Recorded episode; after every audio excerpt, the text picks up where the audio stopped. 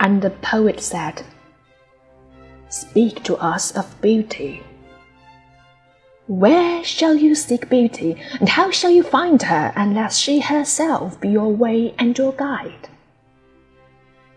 And how shall you speak of her except she be the weaver of your speech?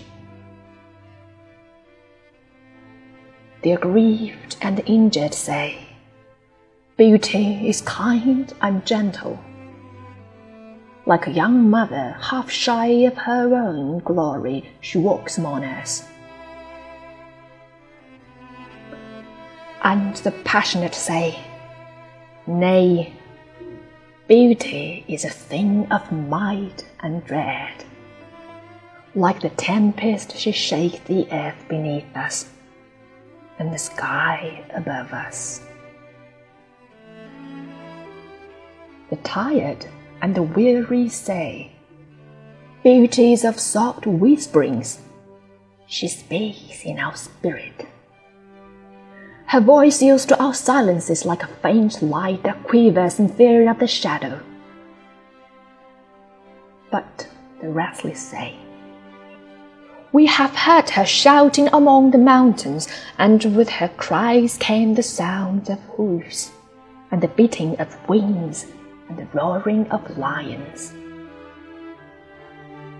At night, watchmen of the city say, Beauty shall rise with the dawn from the east. And at noontide, the toilers and the wayfarers say, We have seen her leaning over the earth from the windows of the sunset.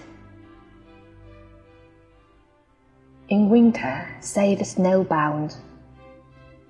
She shall come with spring leaping upon the hills. And in the summer heat, the reapers say, We have seen her dancing with the autumn leaves, and we saw a drift of snow in her hair.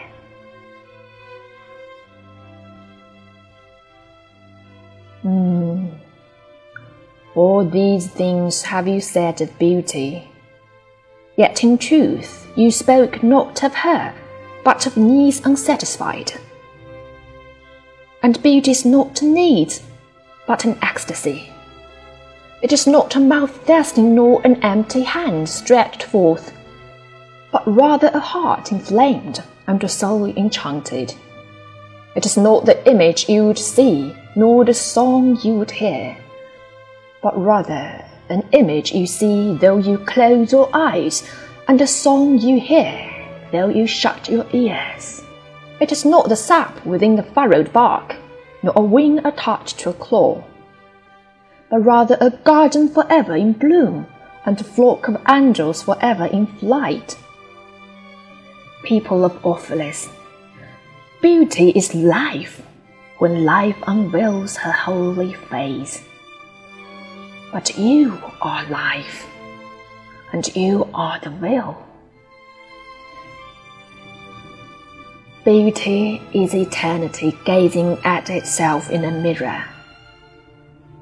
But you are eternity, and you are the mirror.